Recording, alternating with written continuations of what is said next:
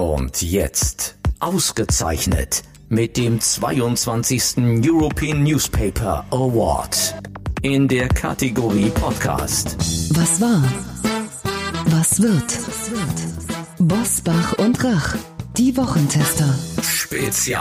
Powered bei Kölner Stadtanzeiger ksta.de. Und hier sind die Wochentester. Wolfgang Bosbach und Christian Rach.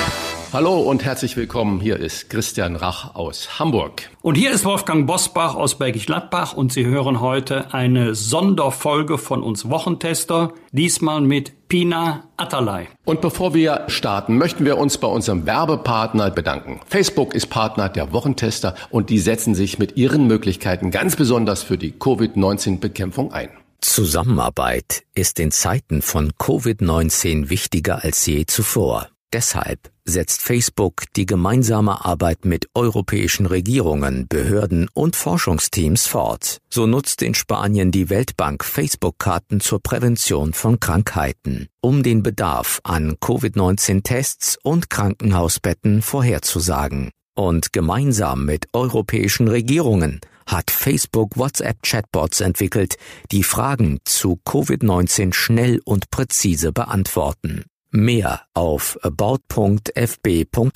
slash de slash Europe. Fragen wir doch, fragen wir doch. Wolfgang Bosbach und Christian Rach sind die Wochentester. Tester, Tester. Sie ist seit knapp sieben Jahren Moderatorin der ARD Tagesthemen und schaut mit uns zurück auf das Nachrichtenjahr 2020. Und wir blicken mit ihr ein bisschen nach vorne auf das, was wird was ihr persönlich in diesem Jahr wichtig war und was für sie die vergessenen Themen des Jahres waren. Auch das wollen wir mit ihr besprechen. Doch da war in dieser Woche auch noch dieses. Meine Damen und Herren, das war nach fast 36 Jahren meine letzte Tagesschau.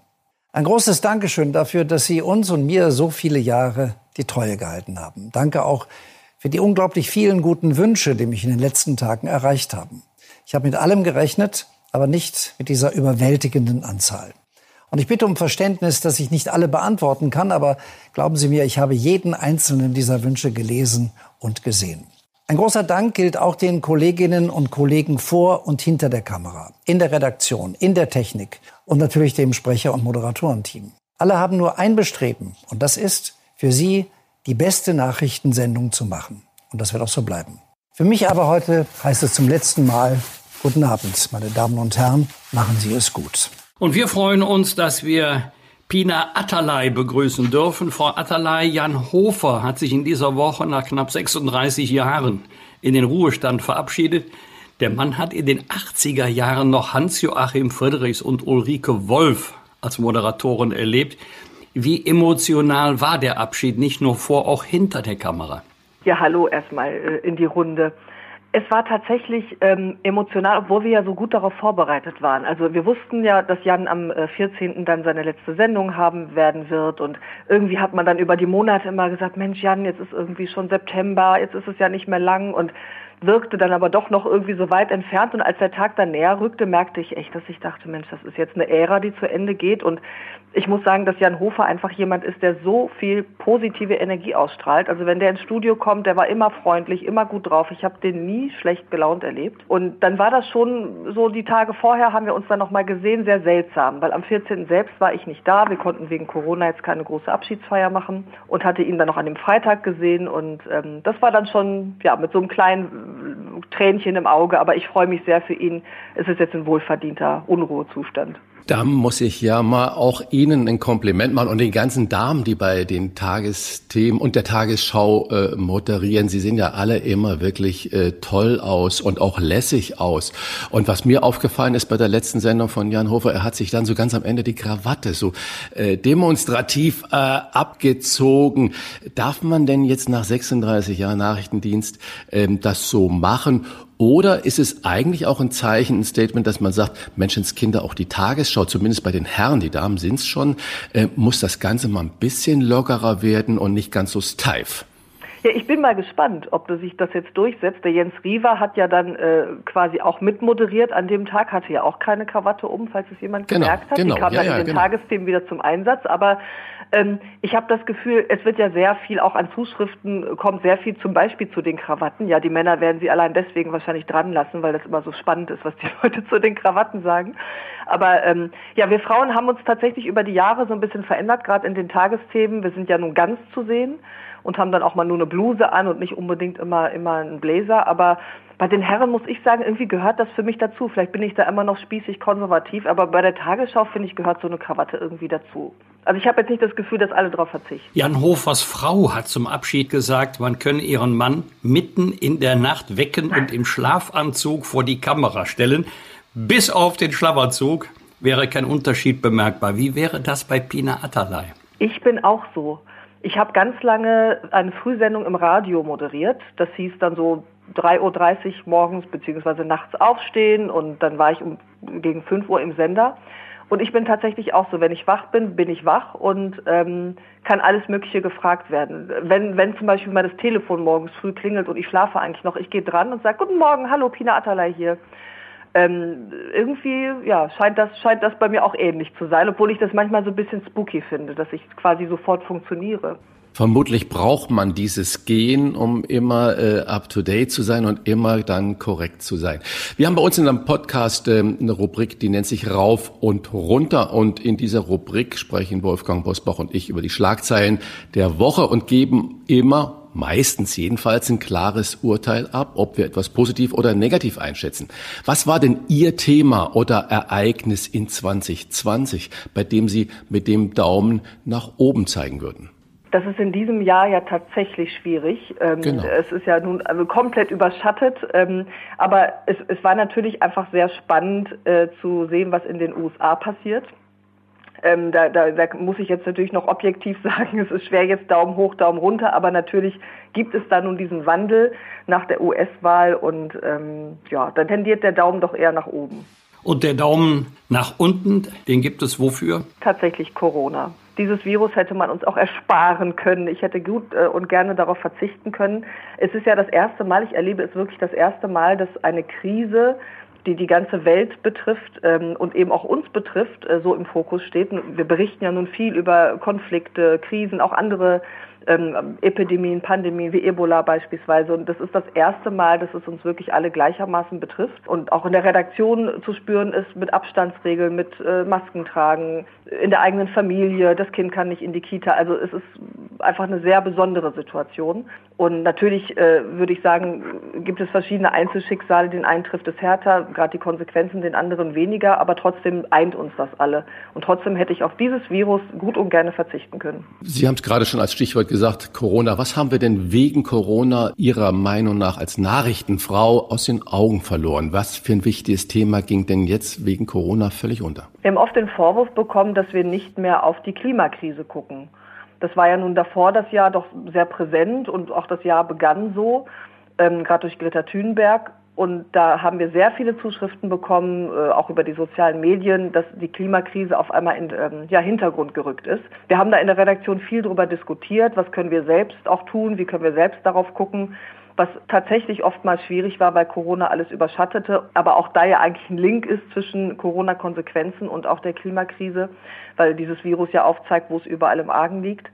Und da ja, erhoffe ich mir, dass auch andere kleinere Themen, sage ich mal, die es dann oft nicht in die Nachrichten geschafft haben, dann doch nächstes Jahr dann wieder ein bisschen in den Vordergrund rücken. Jetzt schauen wir mal nach vorne. Wenn Sie einen Blick in das neue Jahr 2021 werfen, jenseits von das Virus möge sich verabschieden und hoffentlich bekommen wir bald unser altes Leben wieder zurück. Worauf freut sich Pina Atalay am meisten? Ich freue mich tatsächlich einfach, ich kann es wieder nicht ganz ausschließen, äh, meine Familie wiederzusehen ähm, und äh, weil die im Ausland leben und wir die jetzt dieses Jahr gar nicht haben sehen können, Freunde mal wieder in den Arm zu nehmen. Und ich freue mich aber auch darauf, dass wieder ähm, ja im Redaktionsalltag eine gewisse Normalität einkehrt und wir sind bei den Tagesthemen ja vor allem auch eine Redaktion, die sehr eng zusammenarbeitet, die, die gerne in den Konferenzen eine Stunde diskutiert und wir eben auch Themen äh, immer wieder mit reinnehmen, die so ein bisschen abwegig vielleicht wirken oder wir auch in andere Länder blicken, über die vielleicht nicht so viel berichtet wird. Und da hoffe ich, dass diese Themen wirklich wieder nach vorne kommen sozusagen und, und mehr Gewicht bekommen und wir eben auch, was die Klimakrise, die ich angesprochen habe, da wieder nochmal einen Fokus drauflegen können, wenn sich denn was ergibt, ohne das jetzt bewusst zu, zu fördern. Ähm, dass es einfach ja wieder Themen gibt, die eine andere Gewichtung bekommen können. Zwei Fragen von mir. Holen Sie dann, wenn Sie die anderen, die Mitmenschen, wir alle wieder uns gegenseitig in den Arm nehmen können, dann die Abschiedsfeier für Jan Hofer nach. Und, äh, also die, ich muss mit ja. dem noch einen trinken. Also das haben wir auf jeden Fall noch offen. Ich hatte, äh, als er dann verabschiedet wurde, ein kurzes Video gepostet, das ein paar Monate zuvor entstanden, wo wir uns so zuprosten mit einem Bier. Und da dachte ich, Mensch, eigentlich würden wir uns jetzt ganz nahestehen und, und irgendwo vielleicht dann doch in der Kneipe noch einen, einen kleinen Absacker trinken. Das, das würde ich dann schon machen. Da freue ich mich drauf. Bei all dem Spaß und was wir uns alles wünschen, wir dürfen natürlich nicht vergessen, wie viele Leute gerade so echt um ihre Existenz mhm. bangen. Es sind viele kleine selbstständige Handwerker, Gastronomen, Veranstaltungsleute. Äh, Sie haben ja früher mal eine Boutique äh, geführt in Lemgo mhm. und ähm, Ihre Mutter ist, glaube ich, Schneiderin, hat Schneiderin gelernt, Ihr Vater Tischler. Und äh, bevor Sie Ihre journalistische Karriere gestartet haben, haben Sie ja da selber auch in der Boutique gearbeitet. Machen Sie heute irgendwie da drei Kreuze und denen sagen, Gott sei Dank äh, habe ich einen relativ krisensicheren Job? Ich kann sehr gut nachvollziehen, wie es den Einzelhändlerinnen und Einzelhändlern geht. Dass, gerade wenn man so ein kleines Geschäft aufgezogen hat, von, von der Pike auf sozusagen dabei war und alles an Energie und Geld da reingesteckt hat und dann hat man wirklich Angst um seine Existenz. Deswegen versuche ich auch möglichst alles, was ich jetzt beispielsweise an Weihnachtsgeschenken gekauft habe, bei dem Händler nebenan die Bücher in der Buchhandlung zu bestellen und so weiter. Also ich kann sehr gut nachvollziehen, wie sich das anfühlt. Ähm, auch in meinem Umfeld sind sehr viele Künstlerinnen und Künstler, Musiker. Mein Mann ist Musiker.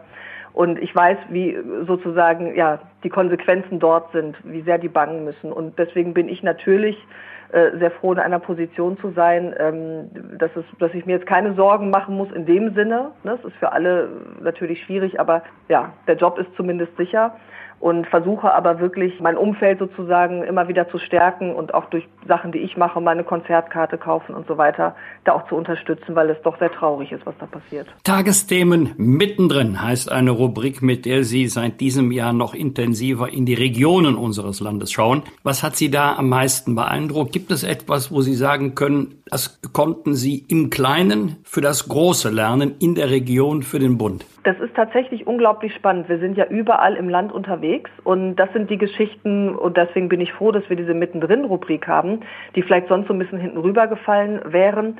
Und was ich einfach erstaunlich und einfach großartig finde, wie, wie, wie stark eben auch die Bürger immer wieder eingebunden sind. Es geht ja oft darum, dass Bürgerinitiativen gegründet werden, dass Probleme aufgezeigt werden äh, im Kleinen, die dann aber tatsächlich auf das Große ausstrahlen können. Ne? Da geht es teilweise darum, ob, ob eine Bücherei vielleicht geschlossen wird, ob ein Windrad gebaut wird. Und das finde ich ganz, ganz wichtig, dass wir zeigen, wir sind in den Regionen auch da, wir gucken dorthin und das sind Themen, die eigentlich das ganze Land auf eine Art und Weise beschäftigen. Mir fällt jetzt kein spezielles Beispiel ein, dass ich sagen kann, die und die Region, aber ähm, insgesamt bin ich immer jeden Tag froh, wenn wir diese Geschichten haben und ich denke, Mensch, guck mal, ja, stimmt, ja, da ist das jetzt so und so und es überträgt sich aber dann doch auch auf andere Landesteile. Und so, finde ich, schafft man auch eine Verbindung zwischen den Menschen, wenn man einfach mal sieht, welche Probleme dann in den kleinen Orten sind. Frau Atalay, äh, wir und auch unsere Hörer, Hörerinnen wollen Sie noch ein bisschen besser kennenlernen. Wir sehen Sie ja da immer in den Tagesthemen und wie Sie das alles toll moderieren und auch die schrecklichsten Dinge uns äh, nahebringen müssen. Wir haben auch noch eine Rubrik, die heißt die verflixte Sieben und wir haben sie auch zum Beispiel mit Günter Jauch äh, gespielt.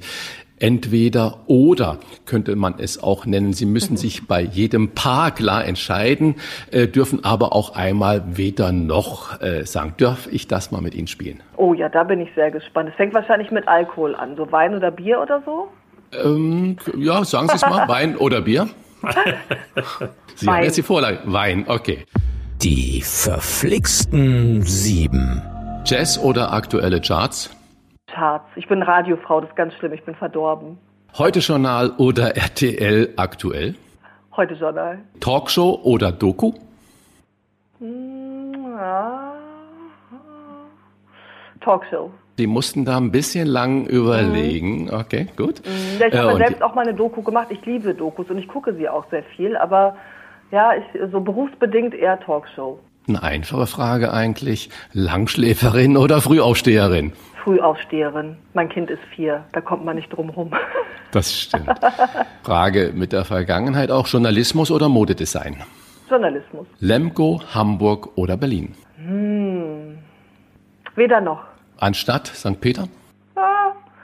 Nee, also es hat, es hat alles, es hat alles so sein Schönes. Ähm, also in Lemgo würde ich, glaube ich, jetzt nicht leben können, auch berufsbedingt. Aber wenn ich bin gerade in Lippe, mich so umschaue, hier ist es einfach sehr schön. Berufsbedingt Hamburg, toll. Aber Berlin, da, da hängt auch mein Herz. Ich habe ja lange in Berlin gelebt und die Phoenix-Runde dort moderiert. Also, aber ich mag alles drei eigentlich. Und St. Peter mag ich sowieso. Und Sie haben gerade schon bei der Frage Jazz oder Charts gesagt, Sie sind ja Radiofrau und deswegen aber auch natürlich eine Frage Lokalradio oder ARD-Tagesthemen? ARD-Tagesthemen. Eine indiskrete Frage zum Schluss. Ihre Vorgängerinnen bei den Tagesthemen wie Sabine Christiansen oder Anne Will sind irgendwann nach den Nachrichten im Politik-Talk gelandet. Sie haben dorthin gewechselt. Wäre das nicht auch was für Sie? Ich kam ja aus dem Politik-Talk. Herr, Herr Bosbach, Sie erinnern sich sicher, Sie waren ja oft bei mir in der Sendung. Dann ist es nicht im ersten gewesen, sondern bei Phoenix. Ähm, also bei mir war es sozusagen so ein bisschen andersrum, aber ich bin jetzt erstmal sehr zufrieden mit dem, was ich mache und was ich ja bei den Tagesthemen toll finde. Wir interviewen ja auch jeden Tag. Wir haben dann zwar jetzt nicht die mehrere Personen da sitzen, aber ich habe ja jeden Tag die Chance, auch Gespräche zu führen und das mache ich schon sehr gerne. Wie viel Mitspracherecht haben Sie denn als Moderatorin oder Moderator äh, bei den Themen und bei den Aussagen, die da getroffen werden in den mhm. Tagesthemen? Ich bin ja selbst auch Redakteurin, die dann am Ende diejenige ist, die die Sendung sozusagen äh, dem Zuschauer präsentiert oder, oder sie verkauft. Also sprich, ich bin den ganzen Tag beteiligt. Ich fange dann schon so gegen frühen Mittag oder Vormittag an. Ähm, wir haben eine Konferenz gegen 11.30 Uhr, an der ich äh, natürlich teilnehme. Und dieser Prozess, welchen Beitrag stellen wir nach vorne, welche Interviews führen wir, welche, welche O-Töne kommen auch in die Beiträge, da bin ich beteiligt. Und da ist auch meine Meinung wichtig. Natürlich sind die Redakteure da, die das dann auch planen. Das mache ich nicht im Einzelnen mit den Korrespondenten, aber wir sind komplett quasi Teil dieser, dieses Entstehungsprozesses. Und das finde ich auch ganz wichtig. Also ich bin keine Sprecherin, sondern Moderatorin. Und was die Moderation selbst angeht, die schreibe ich. Also das ist quasi mein Wortlaut, das ist das, was ich schreibe. Es guckt natürlich nochmal jemand drüber, habe ich irgendwelche Zahlen falsch, habe ich aus einer Million eine Milliarde gemacht oder ist es einfach unglaublich unverständlich, was ich da geschrieben habe. Aber im Prinzip ist das quasi das, was ich selbst geschrieben habe und ähm, das ist mir auch immer sehr wichtig. Das wissen auch viele nicht. Die denken, ich komme dann irgendwann so um acht, werde geschminkt und stelle mich dahin aber es ist tatsächlich ein Prozess, der den ganzen Tag geht. Noch eine Frage jetzt abseits vom Hochpolitischen, aber das interessiert mich wirklich. Es gibt ja nun wirklich ganz komplizierte Namen oder Begriffe oder Orte, was auch immer. Bosbach oder Bosbach ist ja noch harmlos, aber ich kann mir vorstellen, so das thailändische Königshaus, das ist schon phonetisch eine Herausforderung äh, mhm. für jeden Sprecher. Können Sie da jemanden fragen oder nachschlagen oder anklicken, damit Sie sich, hätte fast gesagt, nicht im Ton vergreifen, damit Sie den Namen unfallfrei aussprechen? Ja, wir haben ganz klasse eine ARD-Aussprachebank, nennt sich die, wo sozusagen Namen eingegeben werden können. Also wenn ich da jetzt Wolfgang Bosbach eingeben würde, dann würde er mir das quasi vorlesen äh, oder ich kann auch dann eben die, die Schrift lesen, wie es ausgesprochen werden sollte. Also da haben wir eine Hilfestellung, weil es gibt tatsächlich Namen, bei denen, ja, kann ich es mir nur denken, wie es ausgesprochen wird, aber um es nicht falsch zu machen, und das ist mir einfach unglaublich wichtig, dass natürlich alles richtig ausgesprochen wird, vor allem wenn man Pina Atalay heißt und da auch äh, seltsame Kombinationen bei diesem Namen rauskommen können, bin ich da sehr vorsichtig, aber wir können das nachgucken in dieser ARD-Aussprachebank. Ich, äh, ich denke zum Beispiel an den Vulkan damals, Aschewolke, Störung oh, des ja, Flugverkehrs, da hat ja auch einen komplizierten Namen. Ja, den habe ich mir irgendwann gemerkt, denn jetzt habe ich ihn schon wieder vergessen, aber ich musste nämlich damals eine Schalte machen vom Hamburger Flughafen. Da habe ich noch ganz viel als Korrespondentin gearbeitet und musste diesen Namen, glaube ich, 50 Mal sagen. Es war sehr gemein, aber jetzt habe ich ihn schon wieder vergessen. Liebe Pina Atalay, wir werden in Zukunft noch genauer hinhören. Erstens auf die Aussprache, wie komplizierte Dinge ausgesprochen werden und zweitens auch, wie sie formuliert sind, weil wir wissen, dass Sie das gemacht haben. Wir sagen vielen Dank für das tolle Gespräch. Bleiben Sie gesund und vor allen Dingen alles Gute für 2021. Schöne Grüße an die Familie. Vielen Dank ebenso. Alles Gute. Danke. Tschüss. Tschüss. Was war? Was wird? Was wird? Wolfgang Bosbach und Christian Rach sind die Wochentester. Ein Maßgenau Podcast. Powered bei Kölner Stadtanzeiger ksta.de.